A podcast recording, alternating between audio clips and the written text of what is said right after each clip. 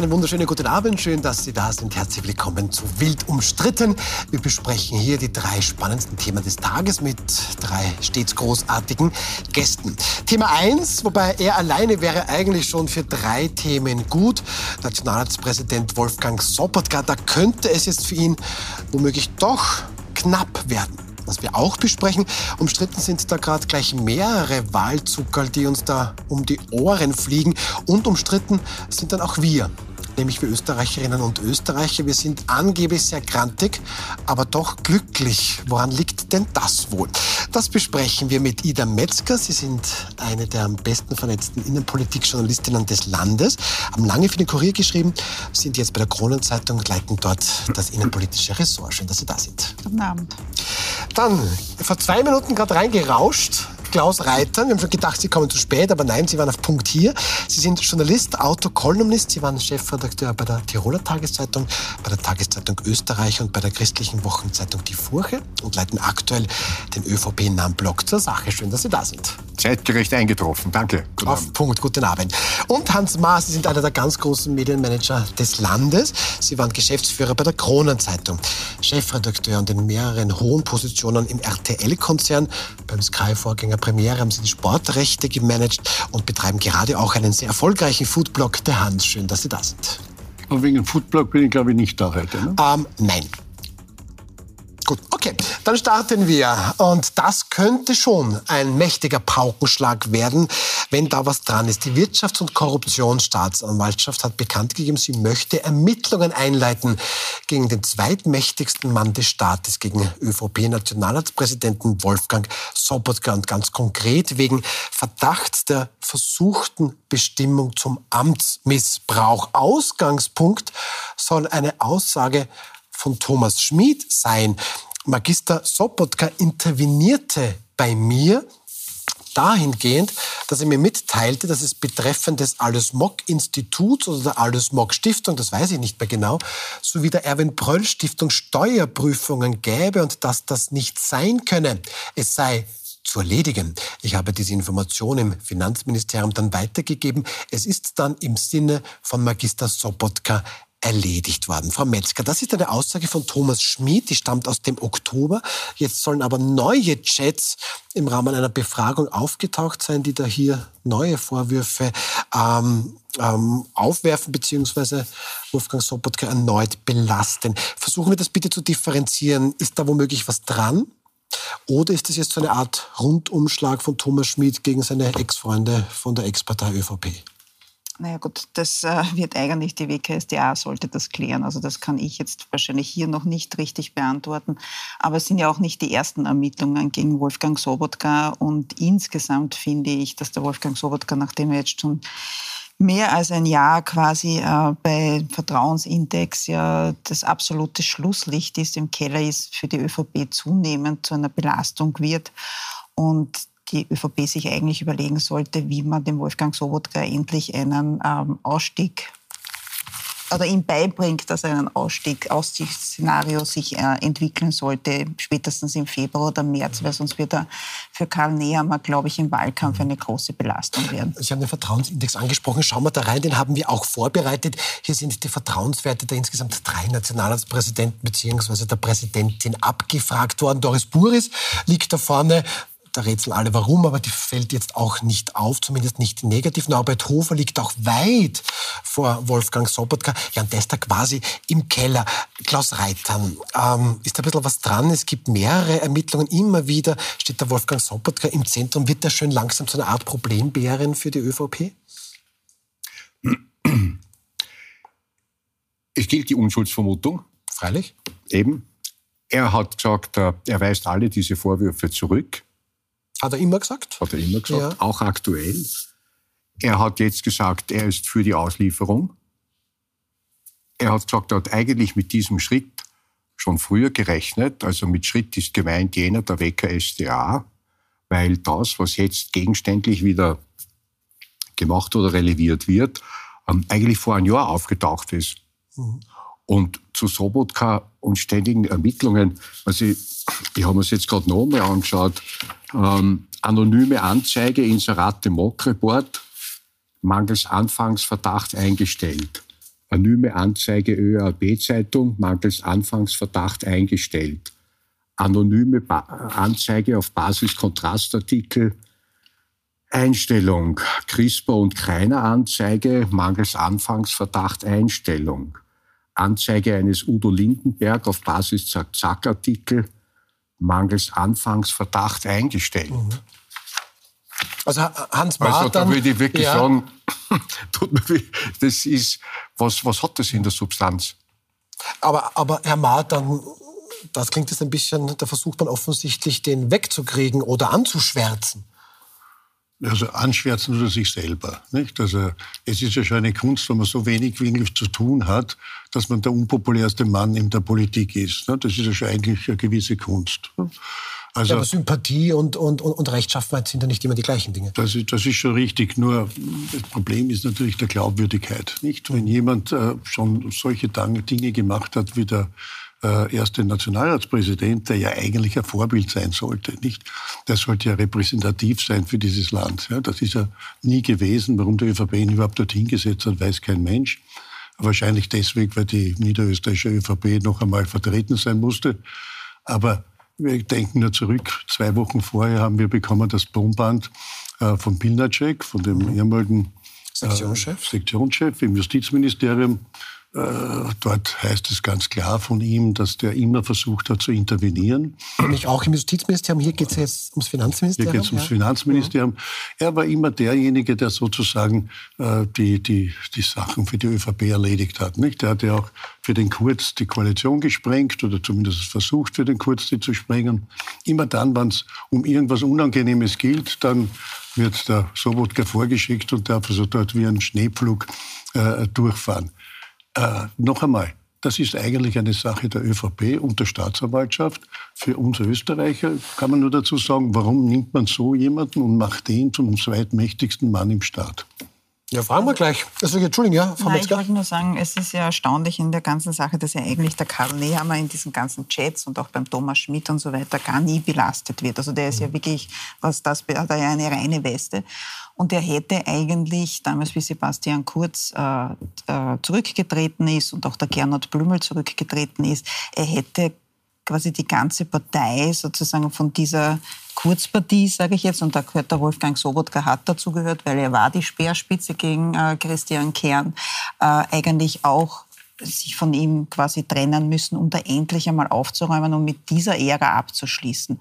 Und jetzt kommen ja eh immer wieder neue Chats sind gekommen, es kommen neue Anklagen, es kommt eben neue Aussagen von Thomas Schmidt und das fällt immer wieder auf Karl Nehammer zurück. Ich verstehe das nicht, warum man dann nicht endlich auch wenn es jetzt vielleicht manchen Personen vielleicht Unrecht getan wird, aber er muss mit dieser Ära endlich einmal einen Schlussstrich hätte erziehen müssen, damit es nicht immer wieder auf ihn zurückfällt. Und das verstehe ich nicht, warum er da vielleicht auch aus Freundschaft heraus, das mag ja sehr quasi menschlich ehrenvoll sein, aber politisch, taktisch ist es vollkommen falsch von ihm. Ist es das, Herr Reitern, dass man sich hier nicht distanziert von diesem Schneepflug, wie Herr Ma sagt? Naja, ähm, er ist ja kein Schneepflug pardon. Also er, er übt das Amt, in das er gewählt wurde, ja korrekt aus. Ja. Jetzt, liebe Kollegen, das ja. ist ja der Renovierung wenn, Parlaments. Selber, ja gut, aber mich, da muss ich schon Einspruch erheben. Wenn ja. mich, gegen mich selber Anschuldigungen erhoben werden und ich bin dann als Präsident, sitze dort in dem Untersuchungsausschuss und leite den. Also das ist ja wohl die Bodenlosigkeit. Was heißt der Einspruch, lieber Hans? Entschuldigung, die Kollegin Bures aus dem Nationalratspräsidium folgt nicht den Empfehlungen des Verfahrensrichters und die ist okay. Er folgt den Empfehlungen des Verfahrensrichters und ist nicht okay. Pardon, das ist eine völlige Verkehrung. Also lieber das ist eine aber, völlige Verkehrung. Aber Herr Reitern, Und, Entschuldige, jetzt, nein, nein, zur Person Sobotka. Nein, nein, aber Herr Er hat den halbe Milliarde Umbau bravourös geleitet. Vom Parlament. Ja, was und wenn er, wenn er, wo wir, was hat er dort geleitet? Ist, was hat er dort geleitet? Mach, mach, mach Poliere oder, oder kontrolliert oder was? Oder die Deckenfassaden oder was? Ich meine, was, das, also, übrig geblieben ist, dass er ein goldenes Klavier hingestellt hat, völlig sinn- und nutzlos Hans. und sich äh, den Hass mehr oder weniger der halben Bevölkerung zugezogen ah, Nein, nein, nein, nein. Also ganz, ganz kurz zum goldenen Klavier, ja? Ganz kurz zum goldenen Klavier. A. Ist bei öffentlichen Bauten ein Anteil der Summe des Bauvolumens für Kunst und Kultur zu verwenden. B. Gab es hier ein Steuerungsgremium, resultierend aus dem Präsidium des Nationalrates, und die haben alles einstimmig beschlossen Punkt um. Das und die Frau Klavier Blimlinger das hat sogar, na, selbstverständlich war die Frau Blimlinger dafür und hat das als Banausentum abgetan, gegen dieses Klavier zu argumentieren. Pardon. Und das ist ein Projekt mit einem Volumen halbe Milliarde Euro. Er hat sich unstrittig von allen Fraktionen anerkannt, dort enorm dahinter geklemmt, ja, und das ist völlig korrekt abgelaufen, völlig in Ordnung abgelaufen. Und wenn schon, wo ich mag das Bild vom Schneepflug nicht, ich würde Menschen weder mit Geräten noch mit Tieren vergleichen, aber wenn schon, wenn er schon für etwas eintritt, dann ist es ganz sicherlich das Engagement gegen den Antisemitismus und ein Engagement für Demokratie, der exportiert die Demokratiewerkstatt bei jeder Dienstreise. Deswegen ja, macht er so viel Dienstreisen. Ja. Deswegen macht er so viel Dienstreisen, damit er Frau Metzger, ist das ein Wort? A zum Urschuss, ja. Also, wir in der ersten Legislaturperiode, also 2017 bis 2019, war er ja auch schon Nationalratspräsident. Damals mhm. gab es zwei Urschüsse. Einer war der BVD-Urschuss, der andere war der Eurofighter. Damals hat er gesagt, BVD kann ich nicht leiten, weil das war ein Teil davon, fällt in meine Amtszeit als Innenminister. Da war es für ihn ganz logisch, dass er da das, diesen Urschuss nicht leitet. Er hat gesagt, ich leite nur den Eurofighter-Urschuss. Plötzlich kam dann der ÖVP bzw. Ibiza, also davor der Ibiza und dann der ÖVP-Urschuss. Da hat er dann gesagt, na, ich, ich als Nationalratspräsident, ich muss das ausüben, weil das ist meine gesetzliche Pflicht und natürlich bin ich nicht befangen. Also jetzt verstehe ich jetzt nicht diese Umdenke von BVD auf ÖVP-Urschuss. Bei dem einen war er befangen, beim anderen nicht. Das ist nicht nachvollziehbar. Und das Zweite zum Klavier ist, ja, natürlich äh, kann man jetzt über das, aber man muss ein bisschen, er hat das, das stimmt, er hat diesen Umbau gut gemanagt in der Pandemie und wo die Baukosten gestiegen sind und so weiter.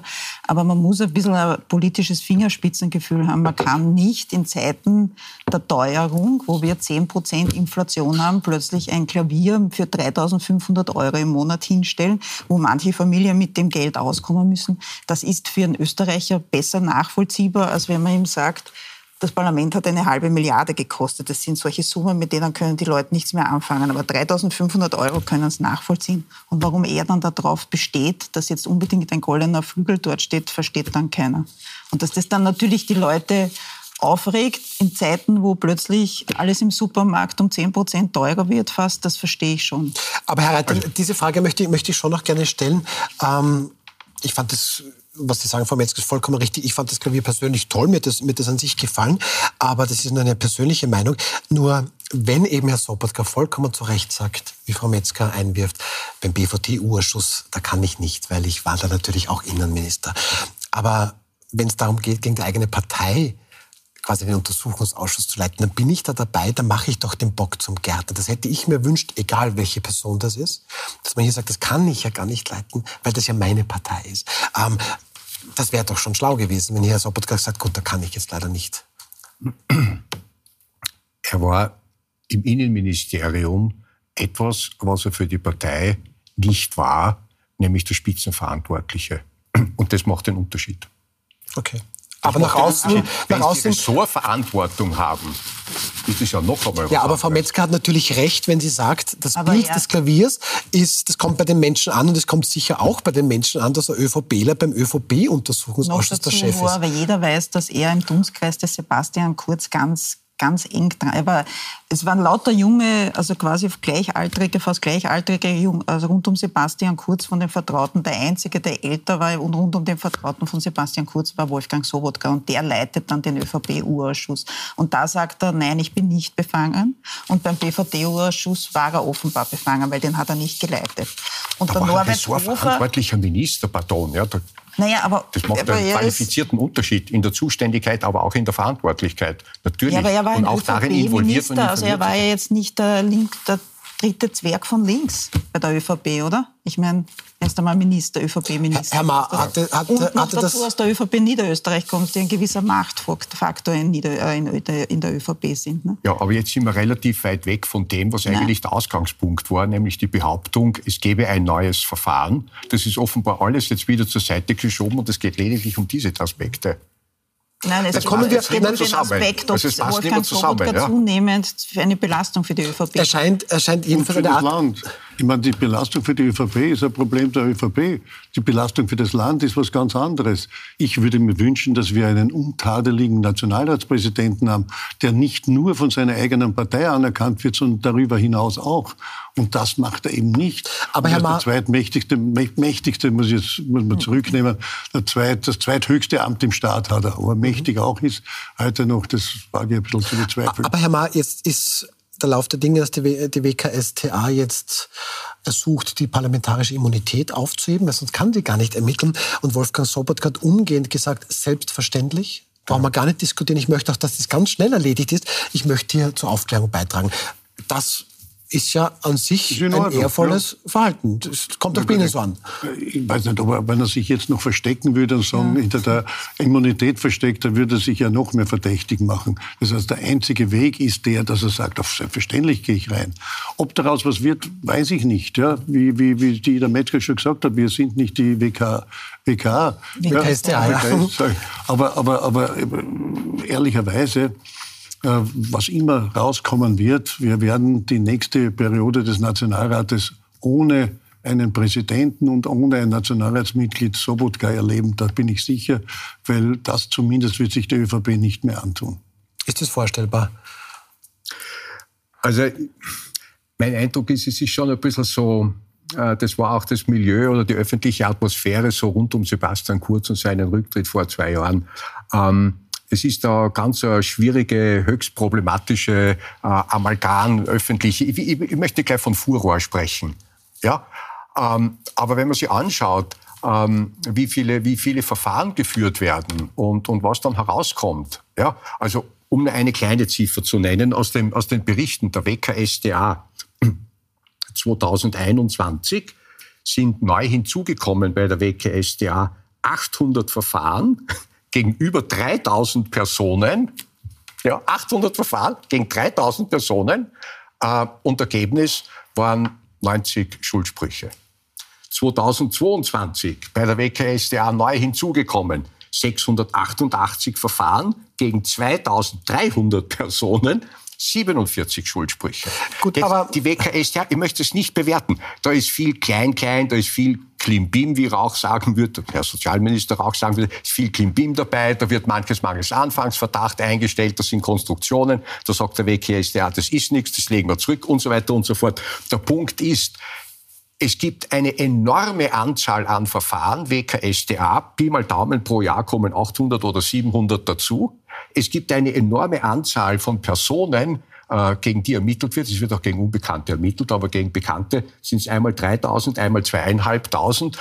Okay, und jetzt sagen die, jetzt schauen wir uns die Causa Sobotka an. Und der sagt, danke, ja, bitte machen wir das. Aber Herr Reiter, das, das, das sagen das dann, da, da, da, rufen dann immer Zuschauer an, die dann sagen, Vorsicht, das ist ein bisschen ein ÖVP-Spin, weil so schlecht ist die Vortragsquote der WKStA jetzt nicht. Das sage ich jetzt nur an der Stelle. Also ist immer die Rede ja ein, ein Schulspruch von, von 100 Verfahren, das stimmt so nicht. Dennoch aber die Frage an die andere Seite des Tisches. Ähm, da gibt es ja immer diesen Vorwurf, dieser WKS, der ist halt irgendwo politisch motiviert. Verstehen Sie diesen Vorwurf? Den hätte ich übrigens nicht erhoben, aber bitte. Dann erhebe ich den, weil, weil das hört man das, immer das, wieder von ÖVP-Seiten, die, die sind womöglich politisch motiviert und am Ende des Tages kommt nichts mehr raus. Gernot Blümel zum Beispiel, Finanzminister, da ist ja auch alles eingestellt worden. Strache. Strache, da sind viele Sachen nicht durchgebracht worden. Freisprüche, ja. Freispruch, Freispruch, ja. Freispruch. Freispruch. Ja. aber, aber hat die WKStA ein Problem oder ist auch das wieder nur der Gegenspin von der ÖVP? Oder ist das zu schwierig zu beantworten? Das ist, also das ist sicher nicht leicht zu beantworten. Tatsache ist, dass sie auch gegen ähm, ähm, den Salzburger Bürgermeister zum Beispiel, ein Heinz Schaden, ja, das, ja? Schaden äh, ein Verfahren geführt haben, wo sie eine Verurteilung gegeben haben. Äh, in Kärnten haben sie auch zahlreiche Verfahren gegen FPÖler geführt, wo es auch zu Verurteilungen kam. Also äh, jetzt ist natürlich die ÖVP sehr im Fokus der WKSDA. Aber es gibt natürlich auch den Thomas Schmidt, der versucht, den Grundzeugenstatus zu bekommen. Mhm. Und quasi diverseste äh, neue Delikte auf den, auf den Tisch legen muss, damit er den überhaupt bekommt. Das ist auch wichtig, dass man sich das anschaut, weil da geht es ja auch um die Glaubwürdigkeit des, des Thomas Schmidt. Also wenn das eingestellt wird, dann hat Thomas Schmidt ja quasi, ähm, sinken ja auch seine Chancen, Grundzeuge zu werden, weil er muss ja neue Delikte bringen, damit er den bekommt. Ne? Insofern ja. ist es wichtig, dass das überhaupt angeschaut wird. Ja, und die Frage der Glaubwürdigkeit, Thomas Schmidt, die, die ich jetzt nicht werte oder würdige, geschweige denn entscheide, ja, das wird in einem der laufenden gerichtsanhängigen Verfahren sein. Aber gelinde gesagt, die Glaubwürdigkeit des Thomas Schmidt steht schon zur Disposition und es ist offen, wie das ausgeht. Und das wird der Richter in im Urteil sagen. Ja? Aber an und für sich ist es offen. Aber zu Thomas Schmidt kann man sagen, dass er zuerst alles gemacht hat, ähm, um sozusagen eine berufliche Laufbahn hinzulegen, in eine gute berufliche Position zu bekommen, Einfluss zu erhalten, Geld zu verdienen. Und äh, jetzt macht er alles gegen das, was man dann üblicherweise jetzt als Abstieg bezeichnen würde. Ja? Mhm. Man macht alles und sehr vieles. Und was davon glaubwürdig ist und was davon also wirklich dann in eine Würdigung, die zu Urteilen, zu rechtskräftigen Urteilen führt, da ist, bin ich schon ganz bei Ihnen. Also das ist im Grunde genommen offen. Nein, nein, aber wie gesagt, was ich sagen wollte ist, die WKStA muss sich das ja auch anschauen mit Wolfgang Sobotka, weil das ist ja quasi ein Teil dieser Aussage, die da Na, Sie hat sich ja schon insofern angesehen, ja. dass jetzt man sagt, okay, das ist ein bisschen mehr als Anfangsverdacht könnte genau. hier schon dran aber sein. Müssen, Daher will ich es Sie müssen sich ne? ja, genau, ja. Sie müssen sich ja das auch, weil Sie müssen sich quasi, Sie müssen ja die, die Aussagen von Thomas Schmidt auch unter die Lupe nehmen. Ne? Ja, natürlich. Ja. Aber Herr Ma, natürlich klar, das ist dann jetzt auch eine Möglichkeit. Thomas Schmidt kämpft jetzt quasi um diesen Grundzeugenstatus. Der muss ja jetzt glaubwürdig sein. Das könnte jetzt bedeuten, dass er sich da zweimal überlegt, welche Vorwürfe er erhebt. Wie denken Sie, kann das da jetzt ähm, zu werten sein? Also da mische ich mich ganz sicherlich mhm. nicht ein. Ja. Dafür gibt es ein ordentliches Gerichtsverfahren. Der Richter ist ein strenger Richter, das weiß man muss man sich alles anschauen. Ja, aber das liegt nicht an uns, das jetzt zu entscheiden, muss ich ganz offen sagen. Und warum die ÖVP so in der Mittelpunkt steht, ist ja auch relativ einfach, weil die ganzen Chats und die ganzen SMS, die aufgeflogen sind, ja alle auf dieser Festplatte von Herrn Schmidt drauf waren. Mhm. Nicht? Und äh, daher ist dort weit mehr zu holen, unter Anführungszeichen, als bei nicht aufgezeichneten Gesprächen, die vielleicht woanders stattgefunden haben. Ja? Also das muss man durch. Nur eines muss man auch festhalten. Äh, in Österreich ist halt schon, äh, äh, sagen wir so, seit vielen Jahren, nicht erst jetzt seit kurz, ein bisschen ein schlampiges Verhältnis also zu dem, was man vielleicht in der übrigen westlichen Welt hat, nämlich ein schlampiges Verhältnis dazu, was darf man machen, wer darf einstellen, wer darf was regeln. So, also äh, das sich richten, etwas, etwas sich richten oder richten lassen, ist schon eine spezifisch österreichische äh, Angewohnheit und die ist halt manchmal wirklich strafbar. Eine Frage noch, Herr Reiter, was mich interessiert, also gehen wir davon aus, natürlich, da gibt es jetzt eben vielleicht, wie Herr Mahr sagt, ja, da gibt es eben einige Chats und da sind eben jetzt die ÖVPler, weil das von dem ÖVPler kommt. Das ist halt dann keine Überraschung, sage ich mal so. Aber ich frage mich da schon, warum ist dann immer Wolfgang Sobotka da irgendwo im Zentrum? Ähm, weil, weiß nicht, äh, viel Feind, viel eher, da, äh, wie wird das dann gewertet? Weil da gibt es ja tatsächlich regelmäßig Ermittlungen. Der taucht so oft auf, dass wir eine Intervenierliste gegeben haben als Innenminister. Dann, dann jetzt im Finanzministerium, Christian Pilnacek im Justizministerium. Wie erklären Sie sich das? Oder kann man das erklären? Warum ist immer Wolfgang Sobotka mittendrin statt nur dabei? Also ich glaube, da muss man zwei Dinge auseinanderhalten. Äh, das eine ist, äh, das heißt die eingeleiteten Verfahren oder die gestellten Anzeigen. Ja. Äh, da müsste man diejenigen fragen, die diese Anzeigen gemacht haben. Ja? Kreiner, Crispo und wie sie alle heißen. Das ist das eine. Ähm, und was es anbetrifft, dass er so offensichtlich so engagiert ist, ähm, also auch Freundschaften pflegt und so weiter, da müsste man den Wolfgang Sobotka selber fragen. Dass er eine sehr aktive, dynamische Persönlichkeit ist, das glaube ich, ist unstrittig. Ja, aber Frau Metzger, und, und ich danke, dass sie es gesagt hat, Karl Nehammer, dass der Bundeskanzler und Bundesparteiobmann ähm, ihrer Partei, der taucht nirgendwo in den Chats auf. Wolfgang Sobotka aber scheinbar schon. Naja, also ja, okay. Das ist jetzt also eine gut, eine gut konstruierte Pardon, äh, Frage. Äh, Wolfgang Sobotka war damals schlicht und einfach ganz offenbar in der Politik äußerst aktiv, ist Innenminister und das war der Karl Nehammer damals eben nicht. Der war Innenminister in der später, Naja, aber später, später eben, aber nicht mehr im gegenständlichen Jahr eben, nicht? Also war er nicht, sondern er war einfach aktiv, ja. okay. Sobotka in diesen Funktionen, sei es drum Innenminister. Also wo gehobelt wird, fallen Späne. Na, das ist ein bisschen wo niederösterreichische ÖVP drinnen steckt, fallen Späne. Ja, der Nehammer war. Hm? Der ist auch ein niederösterreichischer ÖVP. Ja, ja. Sozialisiert, ja. sozialisiert in Niederösterreich. Gut, aber ich danke, ich danke schön, dass wir das so spannend diskutieren konnten. Wir werden ja sehen, was da ist. Da vertrauen wir der unabhängigen Justiz. Ja klar, und, ja klar. Und dann werden wir sehen, was da rauskommt. Es wäre nicht, wenn es eingestellt wird, wäre es nicht das erste Mal, dass Vorwürfe gegen Wolfgang Sobotka erhoben wurden, die dann nicht ähm, so gesehen gestimmt haben. Dann schauen wir zu unserem nächsten Thema. Ich hoffe, das wird ein Stückchen lustiger, aber schauen wir mal. Ähm, Stellen Sie sich mal vor, Sie schreiben einen Wunschzettel, jetzt nicht nur wegen Weihnachten, und könnten da jetzt draufschreiben, den Mietpreisdeckel. Ach, das wäre schön, wenn die Mieten nicht weiter so steigen würden. Und weil sonst die Häuselbauer relativ sauer wären, weil die ja dann trotz Mietpreisdeckel noch immer sehr hohe Zinsen zu bezahlen haben, könnten wir auch die senken, rückwirkend natürlich. Und jedenfalls freuen Sie sich alle, wenn auf Ihrem Wunschzettel draufsteht, die Strompreisbremse, die verlängern wir obwohl die Strompreise schon längst gesunken sind. Das alles, Herr Ma, steht jetzt gar nicht nur am Wunschzettel, aber das scheint uns plötzlich die Politik zu versprechen. Sind das Wahlkampfzuckerl oder einfach wirklich notwendige Dinge, weil die Teuerung im Land nun mal heftig ist? Müssen Sie nur äh, anschauen, wann wäre denn die Strompreisgeschichte äh, ausgelaufen? Im Juni nächsten Jahres. Wann sind Nationalratswahlen? Wahrscheinlich im September nächsten mhm. Jahres. Also ein Schelm, wer Böses dabei denkt. Natürlich wird man jetzt das verlängern darüber, dass man drei Monate vorher plötzlich äh, dann wieder einen Strompreisschock bekommt und mit dem in die Wahlen gehen muss. Also das will keiner, der gewählt werden will.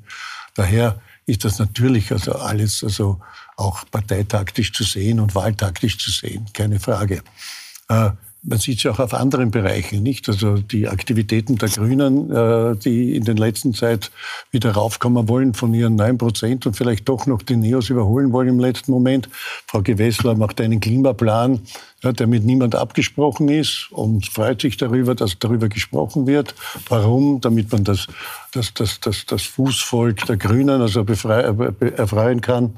Äh, Frau Sadisch als Justizministerin lässt also wieder Klima, äh, Klimaaktivistinnen frei oder ist dabei oder, oder hilft dabei, dass die wieder freigelassen werden. Warum? Um das eigene Klientel also zu befriedigen. Ja, das sind halt schon jetzt, wir sind jetzt eigentlich bereits am Anfang des Wahlkampfes und äh, wir alle können nur fürchten, wie das Ganze weitergehen wird, ein ganzes Jahr lang fast. Herr Reiter, aber Mietpreisdeckel, das fordern ja viele. Mhm. Und, und unter steigenden Zinsen, da leiden auch viele Österreicherinnen und Österreicher, die sich ihr Häuschen schaffen wollten und jetzt plötzlich fürs gleich oft hunderte Euro im Monat mehr bezahlen. Das scheint ja auch eine Art Politik zu sein. Das ist das nur Wahlkampf? Also, die, die, die sogenannten externen Faktoren, also, also Ukraine, Gaslieferung, Energiepreisteuerung etc., haben äh, enorme Unberechenbarkeit ins Land gebracht, auch Preissteigerungen, auch Steigerungen bei den variablen Zinsen, die so niemand vorhersehen konnte. Und jetzt kann man es dem Einzelnen, der einzelnen Frau, dem einzelnen Mann, der einzelnen Familie auch nicht zurechnen, dass man sagt, naja, das hätte ich aber vor drei oder vier Jahren doch denken können, dass die Zinsen irgendwann einmal nicht zwei, sondern 7,5 Prozent äh, betragen werden. Nein, kann der Einzelne nicht. So, und wenn es jetzt also so viel an, an, an Unberechenbarkeit gibt, dann muss natürlich jede Regierung nach Berechenbarkeit trachten. Ja, okay. Und das heißt, diese Dinge zu verlängern und zu stabilisieren. Und das gilt also für den Mietpreisdeckel. Das gilt für diese Stromkostenpreisbremse.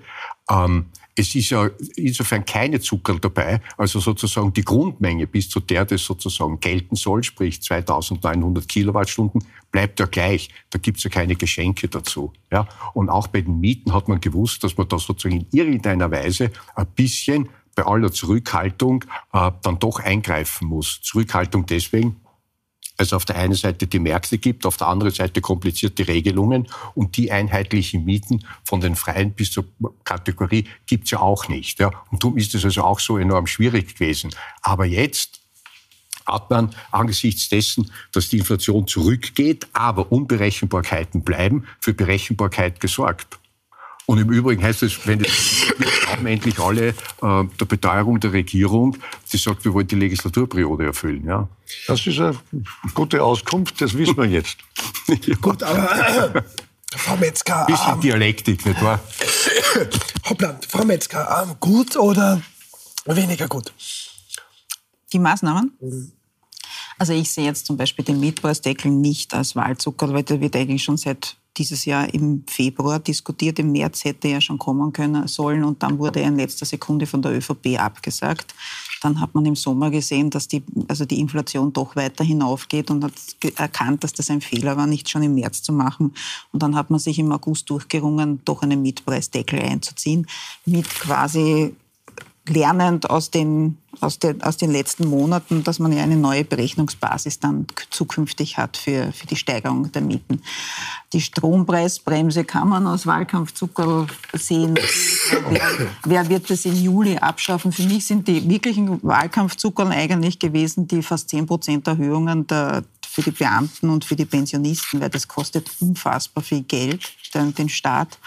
Und äh, das, das sind für mich wirkliche Wahlkampfzucker und hat natürlich auch die, die Wirtschaft unter Druck gebracht bei den, also bei den Verhandlungen für die Kollektivverträge, weil wenn der Staat einmal mit 10 Prozent Erhöhung in, ins Feld hineingeht, was sollen dann noch die Industrie und die Wirtschaft zur, zur Gewerkschaft sagen? Ne? Gut, also da, ist einiges dabei, das Sinn macht, das andere klingt aber schon nach Wahlzucker. Fakt ist, wir haben sehr hohe Schulden und über das werden wir auch gleich sprechen nach einer kurzen Pause. Bleiben Sie dran.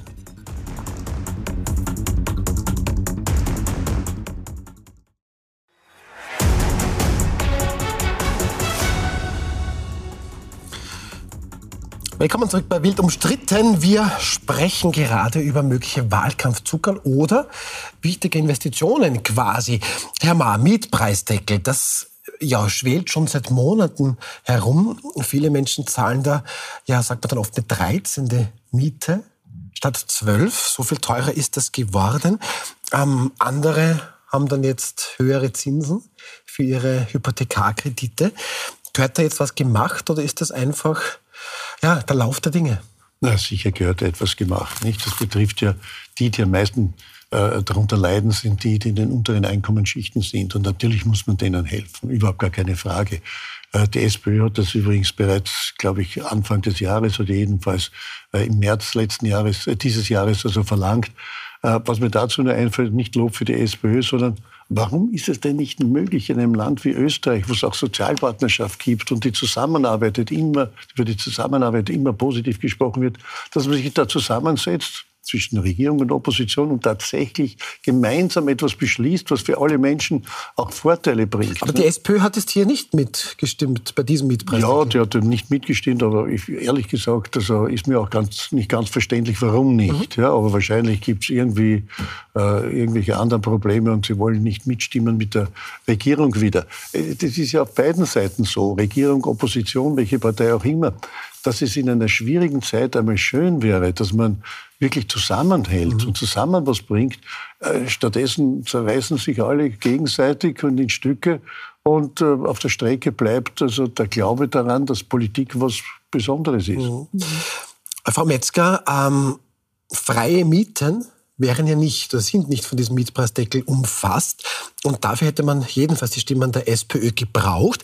Ähm, Puls 24 Infodirektorin Corinna Milborn spricht das heute Abend auch bei Andreas Babler in Milborn an. Schauen Sie da mal kurz rein. Das heißt, wenn Sie mitgestimmt hätten, dann könnte es jetzt auch eine Mietpreisbremse für diese vielen, vielen hunderttausend im freien Mietmarkt geben. Warum haben Sie das nicht gemacht?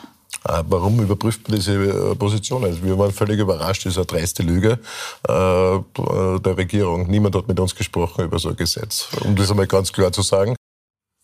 Ja, also dreiste Lüge der Regierung. Andreas Babler, ein bisschen sauer, habe ich den Eindruck. Ja, also da gibt's halt auch immer, also in dem konkreten Fall weiß ich es nicht, aber es ist schon sehr oft passiert, dass die Regierung sagt, wir haben Ihnen einen Vorschlag gegeben und die SPÖ oder auch die FPÖ sagen, sie haben, die haben nicht mit uns geredet. Ja. Da, mhm. da, wir wissen nicht, wer da jetzt die Wahrheit spricht und wer nicht da die Wahrheit spricht. Also, aber ich gebe Hans Ma recht, das ist wirklich ähm, das Schauspiel, das sich da jedes Mal bietet, dass man nicht einmal einen quasi für die Bevölkerung einen Minimalkonsens zusammenbringt, ja, wo es jetzt auch immer hapert, von seitens der Regierung oder von Seiten der Opposition, ist eigentlich vollkommen egal. Ich glaube, es sollten, es wäre mal an der Zeit, dass sich alle an den Riemen reißen und sich wieder an einen Tisch zusammensetzen können. Und ich glaube, was mir halt sozusagen von älteren Abgeordneten erzählt wird, die mir immer wieder erzählen, ein Bebo Muchic zum Beispiel, der sagt, ja, wir haben uns quasi im Parlament sehr viel ausgerichtet, aber es war dann immer so, dass wir nach dem Plenartag auch noch miteinander irgendwie trinken, was trinken gehen konnten oder eine Kommunikation haben. Das wird offensichtlich zunehmend schwieriger und deswegen funktioniert halt viel im Land nicht. Das hört man immer wieder ein bisschen, dass die ÖVP da vielleicht zu wenig das Gespräch sucht. Ist das nur ein Vorurteil oder mögen sich da beide Seiten einfach nicht mehr? Ja. Ähm, also das Gespräch wurde gesucht. Das Gespräch wurde geführt. Woran es letztlich gescheitert ist, ähm, wird sich wahrscheinlich ein bisschen zeigen am Freitag im Plenum, übermorgen, äh, wird diese Mietpreisdeckelung äh, beschlossen. Mhm. Dann wird es die Debattenbeiträge geben. Die Damen und Herren Abgeordneten, die im Bautenausschuss mitgewirkt haben, werden dann dort auch das Wort ergreifen. Ähm, der Punkt ist, ja, es gab diese Gespräche, es gab die Zielsetzung, Opposition einzubinden, wegen in Einzelbereichen zwei Drittel Materien, also dass zwei Drittel der Abgeordneten Damen und Herren zustimmen. Und das ist aus mir auch noch nicht bekannten Gründen letztlich gescheitert. Die Opposition hat sich, so haben heute in der Früh nach dem Ministerrat in einem Pressefoyer die Clubobleute August Wöginger und äh, Sigrid Maurer erklärt, die Opposition hat sich von dieser Mietpreisdeckelinitiative zurückgezogen. Mhm. Und daraufhin ist etwas passiert, was natürlich auch zusätzliche Arbeit bedeutet. Sprich, es wurde alles so gefasst, textiert, in Vorschläge gegossen, dass es mit einfacher Mehrheit beschlossen werden kann. Und okay. das war insbesondere hinsichtlich ähm, des geförderten gemeinnützigen Wohnbaus, wo sich das, was wir umgangssprachlich als Miete bezeichnen, aus unterschiedlichen Beträgen, also unterschiedlichen Titeln, in der Folge unterschiedlichen Beträgen zusammensetzt. Und da muss auch eingegriffen werden. Dort liegt auch diese Stelle oder Konstruktion, ähm, wo dann der Bundeskanzler Nehammer im Frühjahr gesagt hat, okay, nach den gegenwärtigen Berechnungen könnte da im nächsten Jahr dann eine sehr hohe Erhöhung, sprich von 15 Prozent rauskommen bei einem ganz bestimmten Nutzungsentgelt. Und da hat man dann gesagt, okay, müssen wir regeln. Ähm, aber einfach gesetzlich. Daher wurde das noch einmal überarbeitet. Warum die Opposition letztlich ausgestiegen ist, wir werden es wahrscheinlich übermorgen im Plenum hören. Okay, aber einen Vorschlag gibt's noch. Wir sprechen ein bisschen über, ich weiß nicht, Wahlkampfzuckerl, aber Weihnachtswahlzuckerl haben wir hier stehen in der Schlagzeile. Ähm, Herr Ma, jetzt sagt Andreas Babler auch, der könnte sich auch was anderes vorstellen, was auf den ersten Blick total viel Sinn macht. By the way, Andreas Babler sagt nämlich, ja, die Erhöhung der CO2-Steuer, das wäre ja, glaube ich, im kommenden Jahr dann auch wieder fällig, die nächste Etappe, ist da eine Forderung der SPÖ, weil das wäre nämlich total schwachsinnig, sagt Herr Babler, weil das ist ja Anti-Klimapolitik, eine Massensteuer einzuführen ohne Lenkungseffekte. Es gibt auch viele Pendlerinnen und Pendler, wo halt keine U-Bahn vor der Tür steht. Ist das eine Forderung, wo Sie mitgehen könnten mit dem Herrn Babler? Ja, das hängt davon ab, also in welcher Position man sich befindet. Ja. Also die Erhöhung der CO2-Abgabe zum Beispiel wird auch in Deutschland jetzt nicht nur diskutiert, sondern ist gestern beschlossen worden, mhm.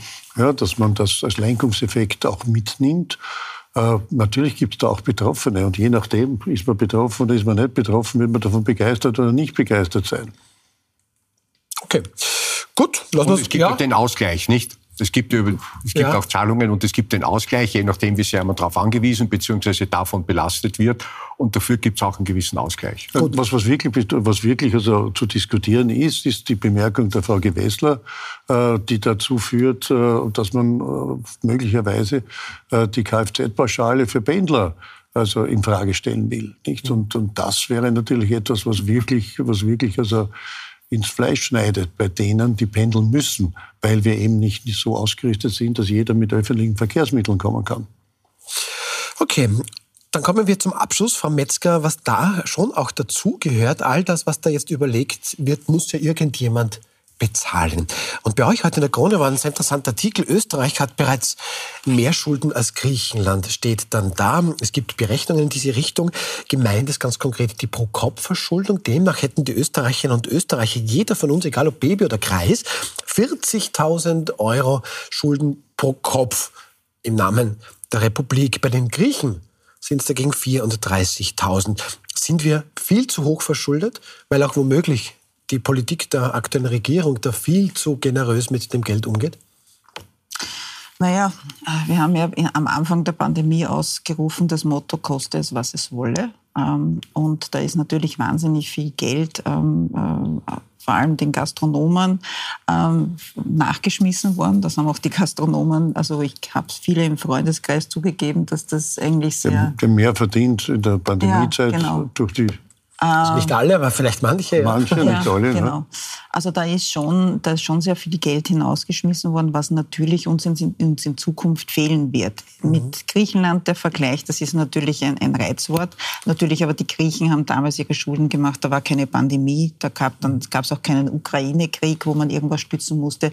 Also äh, das Wort ist ein Reizwort, was mit dem jeder was anfangen kann. Aber natürlich ist der Vergleich wahrscheinlich nicht ganz gelungen, weil die Zeiten, wie die Griechen die Schulden gemacht haben, ganz andere waren als jetzt, wo wir die Schulden gemacht haben. Okay, also das ist aus der Kategorie nicht alles, was hinkt, ist ein Vergleich. Aber Herr Reitern, in dem Artikel von der Krone war schon auch zu lesen, dass wenn es diese 40.000 Euro pro Kopf Schulden sind, dann ist Ihre Partei bzw. die Regierung für ein Fünftel dieser Schulden verantwortlich.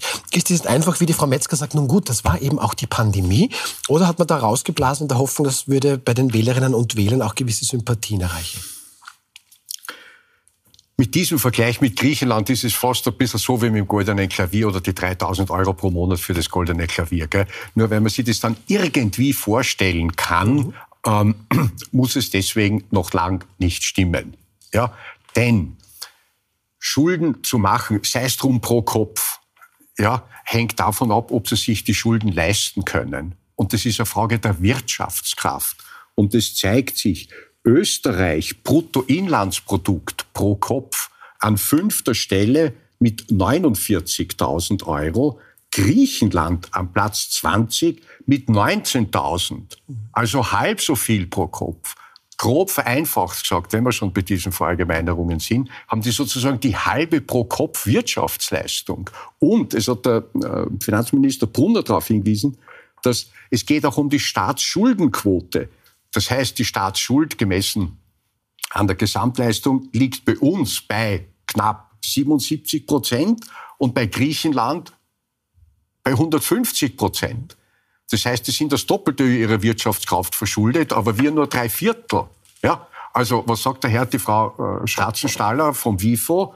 Äh, ein Pro-Kopf-Vergleich ist nicht sehr aussagekräftig. Aber äh, was mich gerade, was ich gerade ist spannend ja finde, alles- Herr Reiter, ist eine furchtbare Und aber der Debatte. Vergleich kam von der Agenda Austria. Das ist ein ähm, Naja, das macht ja nicht besser. Das kann man ja prüfen. Das Naja, aber es ist ein ja wirtschaftsliberaler äh, Think Tank und jetzt nicht das Momentum-Institut, wo man weiß, das ist eher der SPÖ nahe, wo man sagen könnte, da könnte man irgendwie eine böse Absicht unterstellen, als kommt der von eher einem konservativen Think Tank. Ne?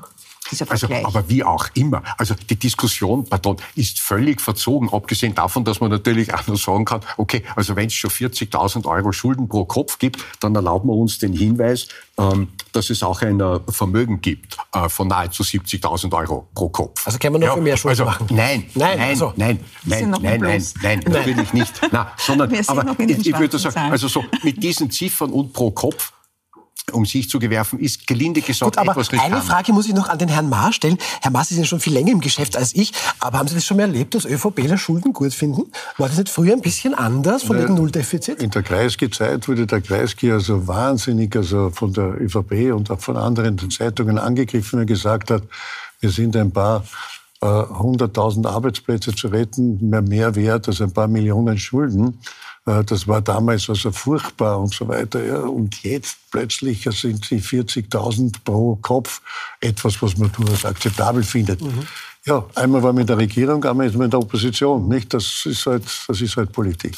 Also der Standort bestimmt den Standpunkt hier ein bisschen. Ja, und Das Sein ist bestimmt das Bewusstsein. Es gibt schon Sachen von Karl Marx, die sollen noch stimmen. Sie sind ja auch ein Marxist, muss man aufpassen, wenn man sich auf diesem Sender sagt, ich sag's dann, die- äh, so, also, und dann ist die Frage, wohin geht das, was als Schulden aufgenommen werden? So, und das, was Schulden sind, sind natürlich sehr viel geht in Investitionen, sei es Digitalisierung, sei es Transformation. Und die Schulden, die wir damals erlebt haben, ja, die gingen ähm, in, in die verstaatlichte, so, ja. ja. und in die verstaatlichten und da waren ein paar Fässer ohne Boden, gelinde gesagt. Ja. Um die, ich sage nur, wir wollen jetzt nicht weiter diskutieren, aber und da so. ging es um Also- die Rettung von Arbeitsplätzen und wenn ich einen Menschen habe, der arbeitet und an der arbeitslos ist, dann sagen wir so, dann ist der Unterschied auch relativ hoch, wenn man es den Schulden gegenübersteht. Ja, und heute macht man das so, dass man natürlich die, die in Arbeit haben, über die Covid-Pandemie natürlich ähm, mit diesen Teilzeitmodellen ähm, finanziert hat. Das gilt als richtig. Aber diejenigen, die auf verlorenen Posten sitzen, ja, das sind 200.000 und die kriegen natürlich in die, die gehen natürlich in die Schulung. Pardon. Das Arbeitsmarktservice hat gemeinsam mit der Organisation Fit for Internet für 500 Jobs durchdekliniert die digitalen Kompetenzen. Und die Damen und Herren sitzen dann dort in den Kursen und da geht das Geld hinein. Okay. Ja? Gut. Ähm, lassen wir es mal so stehen. Schauen noch zu unserem stehen. Abschluss. Ja, lassen wir so stehen. Schauen noch mal zu unserem Abschlussthema. Jetzt mal ein bisschen Hand aufs Herz. Im Sommer ist uns allen mal auf jeden Fall zu heiß. Im Winter, trotz Klimawandel, schnell mal zu kalt. Im Herbst ist es jedenfalls zugig. Und im Frühjahr, oh, diese Pollen, das nervt so richtig. Ähm, ich will darauf hinaus, dass wir Österreicher und Österreicher richtig hart zu kämpfen haben, nicht nur mit den Jahreszeiten. Wir haben noch gar nicht Regierung, gesundes System und Bildungsprobleme angesprochen. Aber siehe da, schauen Sie sich das mal an, von allen 27 EU-Staaten ja, sind wir Österreicherinnen und Österreicher die zufriedensten. Da ist der EU-Schnitt 7,1 auf einer Skala von 0 bis 10. Und Österreicher sagen, ja, 7,9, das passt. Die Dänen, die haben Hücke, pa. Ja, die sind gar nicht so glücklich oder so zufrieden wie wir. Die Italiener liegen da irgendwo in der Mitte. Die Deutschen vorletzte, das kann auch am Fußball aktuell liegen. Und Schlusslicht in der EU ist Bulgarien. Herr Ma, als Wiener müssten Sie jetzt sagen, als gebürtiger Grantler, was ist denn das schon wieder für eine Studie? Oder sind Sie da ganz positiv überrascht? Na, ich glaube, die haben keine Wiener befragt. dabei. Ah, ich das ist eine Möglichkeit. Kann sich nur um einen statistischen Irrtum handeln. Nicht? Also, wenn man durch die Stadt geht, die ja wirklich eine der schönsten Städte Europas ist und wo man gerne lebt und gut leben kann. Aber wenn man mit den Menschen spricht, äh, also ich habe nicht den Eindruck gehabt, dass da alle so glücklich sind. Gehen wir mal zu irgendjemandem hin und sagen, wie geht's dir denn? Oh, schlecht. Haben Sie jemanden schon erlebt oder viele erlebt, die sagen, gut, gut, herrlich, ja, ist gut, fühle mich wohl. Wissen Sie, was ich in Wien nie verstehe, wenn man jetzt jemanden fragt und sagt, wie geht es dir? Und dann hört man oft, wir die anderen wollen. Aber gut, Die Fremdbestimmung ist auch etwas Ja, sehr ja, ja. Wienerisches. Herr Reiter, sind Sie Tiroler? Ist das jetzt, hat man dann nur Tiroler befragt und die sind so glücklich in Österreich und die Wiener hat man da ausgelassen? Oder wie kommentieren Sie das? Ich glaube, hier hat man Leute, die Leute befragt, äh, wie sie sich fühlen in ihrer Lebenssituation. Ja. Ähm, da gibt es ja da vier Indikatoren und einmal zwölf Indikatoren. Sie kennen das ist ein bisschen komplizierter aufgebaut. Also Berufszufriedenheit, Arbeitszufriedenheit, allgemeine Zufriedenheit, Lebenszufriedenheit. So. Und die ist in der Tat, die ist in der Tat hoch. Ich glaube, da gibt es ja anekdotische Evidenz, wenn man durchgeht, ja, und es gibt auch eine empirische Evidenz. So, also die, die Österreicherinnen und Österreicher, die Bevölkerung, die Menschen, die hier leben, befragt, sagen, eigentlich bin ich letztlich relativ gut dran. Und das deckt sich mit subjektiver Wahrnehmung, mit objektiven Daten. Das, was nicht dazu passt, und darum ist dieser äh, Befund so ein bisschen verblüffend, den der ähm, Independent Online gestern unter Berufung auf Eurostat referiert hat, ist, äh, in dem Moment, wo man nämlich äh, fragt, äh, und wie zufrieden sind Sie mit der Regierung, sagen die halt, na, na, weiß nicht, ob ich da wirklich zufrieden bin und ob ich da Vertrauen habe. Ja? Also das klafft total auseinander. Ja? Das sind wir schizophren. Frau Metzger. Also wir leben doch, das muss man schon sagen, in einer großartigen Stadt mit Wien, in einem großartigen Land mit Österreich. Es gibt Probleme, freilich. Aber wir kanteln trotzdem dauernd rum. Ist das ein bisschen schizophren? Naja, man kann ja trotzdem in seinem Leben zufrieden sein und mit der Regierung selber, mit dem, äh, mit dem Schauspiel, was die Politik insgesamt abgibt, unzufrieden sein. Ich finde, das eine widerspricht sich jetzt den anderen nicht. Ich Also meine, nicht schizophren, sondern vielschichtig. ja, naja, aber ich meine, ganz ehrlich, Herbert Kickl äh, führt die Umfragen an, ist aber, es ist nur von Wolfgang Sobotka jetzt noch unterboten, ist da beim Vertrauensindex am vorletzten Platz. Also wie passt denn das zusammen? Und gleichzeitig führt er in der Kanzlerfrage und in den Umfragen mittlerweile. Also das passt ja auch irgendwie nicht zusammen. Also deswegen sage ich jetzt, ich kann ja mit meinem persönlichen Leben zufrieden sein, mit meinem Arbeitsumfeld etc. Aber ich kann natürlich auch sagen, mich wieder das Schauspiel, was ich da im Parlament sehe, die Debatten und, und so weiter, das kann mich trotzdem anwidern. Ich finde, dass das eine das andere nicht, also muss ja nicht zusammen harmonieren. Ich glaube, ich glaube der Widerspruch wird aufgelöst äh, durch das alte Lied Verkauft's mir Gewande vor dem Himmel. Nicht? Also, ich habe zwar nichts, aber im Himmel komme ich an. Gut, meine sehr verehrten, ja, ja wollten Sie noch schnell was sagen? Ja, äh, die Arena-Analyse der Kollegen Kova und Ostowitsch hat sich auch damit befasst ja, und sagt, okay, hier gibt es einen gewissen Gap. Ja, ähm, und in der Wahrnehmung der Bevölkerung ist sozusagen das eigene Leben eigentlich in Ordnung, aber die Regierung schneidet vergleichsweise immer schlechter ab. Mhm. Ja, das ist also, da gibt es eine empirische Evidenz auf der Basis von Befragungen. Arena-Analyse äh, kann man aber, diskutieren, hier ist ein Gap da. Gut, aber meine sehr verehrten Damen und Herren, wenn Sie das hier gerade zugesehen haben und vielleicht keine Österreicherinnen, keine Österreicher sind, wir sind die zufriedensten in der Europäischen Union und diskutieren augfressend drüber. Das sind halt eindeutig wir. Gut, ähm, Corinna Milborn übernimmt jetzt Puls 24 Info Direktorin. Die hat ganz, ganz spannende Gäste, so zum Beispiel SPÖ-Chef Andreas Babler. Und Ihnen danke ich sehr fürs Zuschauen. Wir sehen uns morgen Abend wieder, wenn Sie wollen. Morgen Abend dann bei uns der Wutgastronom Sepp Schellenfalter, Journalistin Barbara Tod und zum ersten Mal Fotograf und Journalist Manfred Kiemek. Und Corinna Milborn sagt, sagt uns jetzt noch ganz schnell, ähm, was jetzt alles für Sie vorbereitet ist. Ja, ich habe heute den SPÖ-Chef Andreas Babler zu Gast. Es gibt viele aktuelle Themen und wir reden natürlich über das bevorstehende Wahljahr. Und es kommt Ashang Walipur, der Lungenfacharzt, weil ja so viele gerade Covid haben, sprechen wir mit ihm drüber, was tut man, wenn man infiziert ist oder wie schützt man sich davor. Vielen Dank, Corinna Milborn. Vielen herzlichen Dank, Ida Metzger, Hans Mar, Klaus Reitern. Und jetzt Ihnen noch einen schönen Abend hier bei uns mit Milborn.